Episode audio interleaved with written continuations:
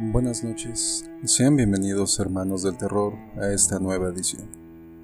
Gracias a todos por sus comentarios y sobre todo por sus sugerencias que nos ayudan a mejorar en el canal.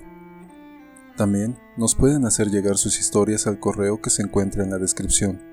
De igual manera, visiten nuestras redes sociales y si alguna de esas historias te llegó a gustar, por favor, suscríbete. Por último, Quisiera mandar un saludo a César Andrés Pérez Arsaluz de Ixmiquilpan Hidalgo. Un fuerte abrazo hasta allá. Ahora sí, empecemos con las historias de terror. Estás escuchando Timor Morton. ¿Creen en el amor incondicional? No puedo entender a las personas que lastiman a los animalitos, a sus mascotas, seres vivos que nos ofrecen su amor incondicional sobre todo los perros.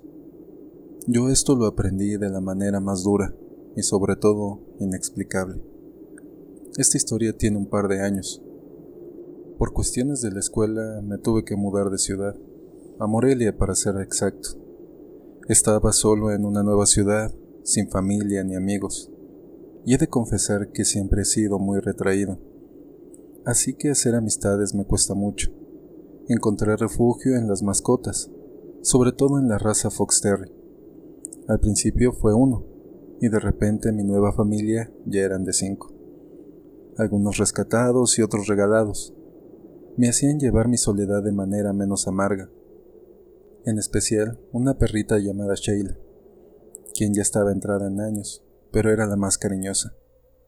Fue en el último año que todo esto empezó a empeorar. Mi salud cayó de manera drástica y los doctores no sabían diagnosticar mi enfermedad. Y lo peor es que mi familia no tenía dinero para venir a cuidarme.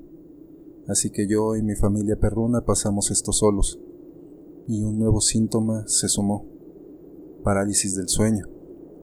Es la sensación más horrible. Miedo, claustrofobia y una impotencia terrible. Pero Sheila siempre me cuidó. Nunca se separó de mi lado. Hasta esa noche. Un episodio muy intenso de parálisis del sueño me atacó, pero venía acompañada de una alucinación terrible. Una mancha negra en la pared empezó a tomar forma de un hombre muy alto. La mancha cada vez era más detallada hasta que se separó de la pared.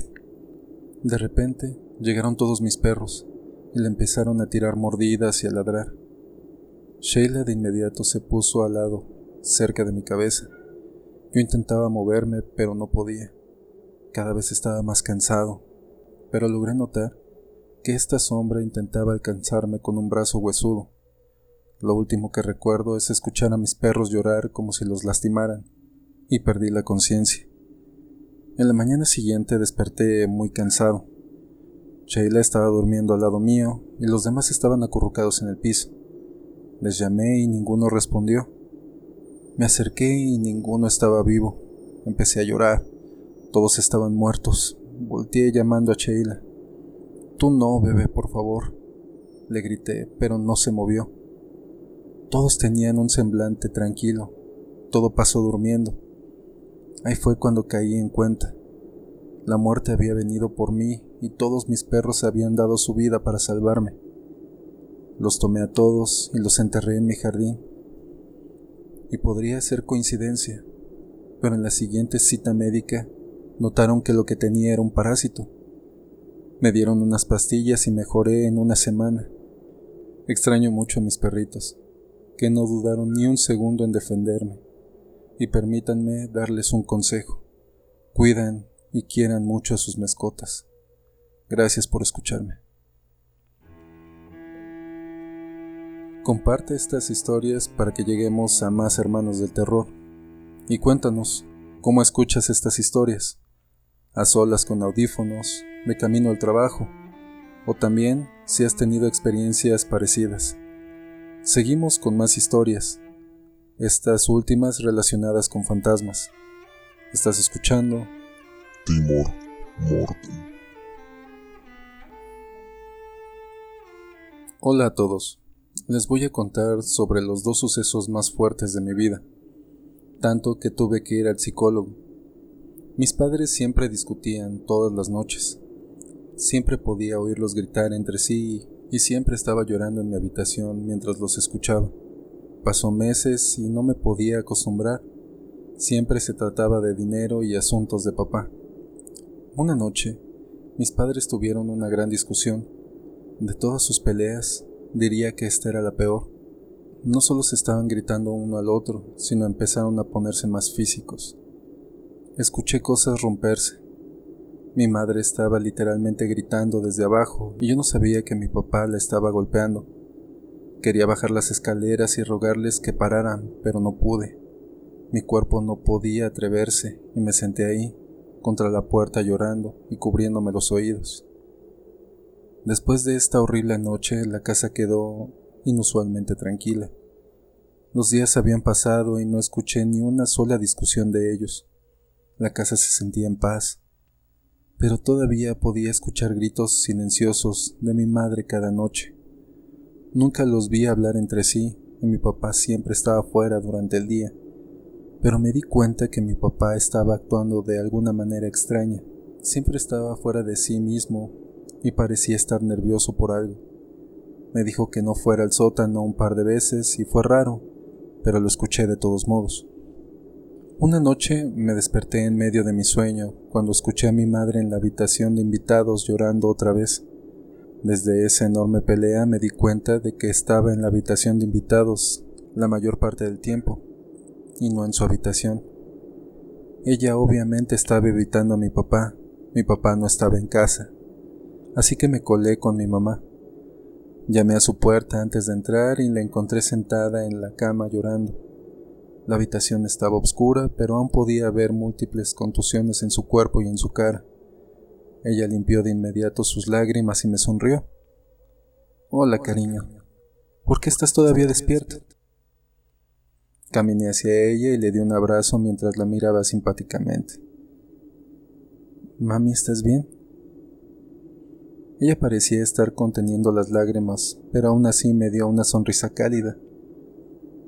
Sean cuales sean las razones que mi papá tenía para esto, realmente me sentía enojado con él por hacer tal cosa. Cariño, ¿te gustaría ayudar a mamá? Preguntó y yo enseguida asentí. Se levantó de su cama y empezó a caminar fuera de la habitación. La casa era tenue y fría. La estaba siguiendo por detrás cuando me di cuenta que iba al sótano. Me detuve en mis pasos y ella también lo hizo, después de notar que yo no la seguía. Papá me dijo que no fuera al sótano. Ella suspiró cuando volvió hacia mí. Ella entonces sostuvo mis brazos y se arrodilló frente a mí. Lo sé, cariño, pero mamá necesita tu ayuda, ¿vale? Aunque se sintió raro, todavía senté y la seguí. Ella abrió la puerta del sótano y me abrió el interior. Miré por las escaleras hasta la oscuridad completa. Empecé a dar unos pasos hacia abajo, sintiéndome un poco asustado, pero no estaba tan asustado desde que supe que mi madre estaba detrás de mí. Mi mente estaba llena de preguntas, sobre todo ¿Por qué papá no quería que fuera al sótano cuando me encontré con un aroma desagradable desde abajo? Caminé y el olor abrumaba mis pulmones cuando vi lo que parecía ser la fuente de ello. Un cuerpo familiar estaba sentado contra la pared. Era el cadáver de mi mamá. Resta decir que mi papá está ahora en la cárcel y yo crecí con mi tía. Me tomó mucho tiempo superar esto, pero nunca lo podré olvidar. Gracias por escuchar mi historia. Soy niñera desde hace dos años. La verdad, es algo que me apasiona. Me encantan los niños y con su compañía y juegos se me olvida que no puedo tener niños propios. Me casé muy joven, a la edad de 18 años, con quien pensaba que estaría conmigo en las buenas y en las malas, y en las peores. Todo iba bien hasta que pasado un año de matrimonio algo no andaba bien. Pasara lo que pasara, no quedaba embarazada. Comencé a angustiarme, así que busqué ayuda profesional. Después de tantos exámenes me dijeron tristemente que jamás podría ser mamá. Esto perjudicó mi matrimonio notablemente.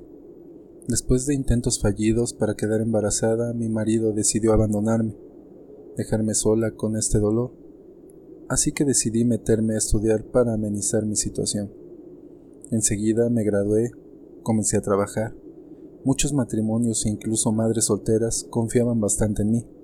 Les gustaba mi trabajo y los niños me adoraban, y yo a ellos. Pasábamos tardes increíbles hasta que tenía que irme. Un día, recibiendo una llamada extraña, contesté. Me llamó una señora. Me dijo que requería de mis servicios, pero que tenía que irme a vivir prácticamente con ellos, ya que constantemente viajaban por trabajo y necesitaban una niñera de tiempo completo. Dudándolo un poco, les dije que tenía mucho trabajo, pero que les contactaría con otra compañera. De inmediato me dijo no, con un tono de molestia. Me dijo que por el dinero no me preocupara. Preparé las maletas esa misma noche y fui directo a la casa. Realmente era una casa enorme y preciosa. Me instalé y los señores de inmediato me dieron indicaciones de la niña, sus horarios de comida y siesta. Terminando eso, los señores salieron muy rápido, ni siquiera los vi salir. Tomé a la pequeña, realmente era una niña preciosa. Me enamoré de ella. Pasó una semana y empezó un olor putrefacto, como a carne podrida. No entendiendo, porque siempre limpiaba la casa. Llamé a la policía, tal vez hallarían algo. Después de horas de búsqueda, lo que encontraron me dejó helada y atónita. Eran los dos cuerpos de los papás de la pequeña. No lo entendía. Según los peritos tenían una semana ahí. Alguien entró y los mató por dinero. ¿Como una semana? el mismo tiempo que yo tenía cuidando a la nena. Yo sabía que los fantasmas no existen, pero definitivamente recibí una llamada por parte de los padres de la niña. ¿Por qué? No lo sé, pero querían estar seguros de que su niña no se quedaría desamparada. El pago de mis servicios realmente era para poder mantener a la pequeña. Mi princesa ahora tiene cinco años y a pesar de que me ama y me ve como su mamá, sé que siempre recibe la visita de sus papás. ¿Por qué lo sé?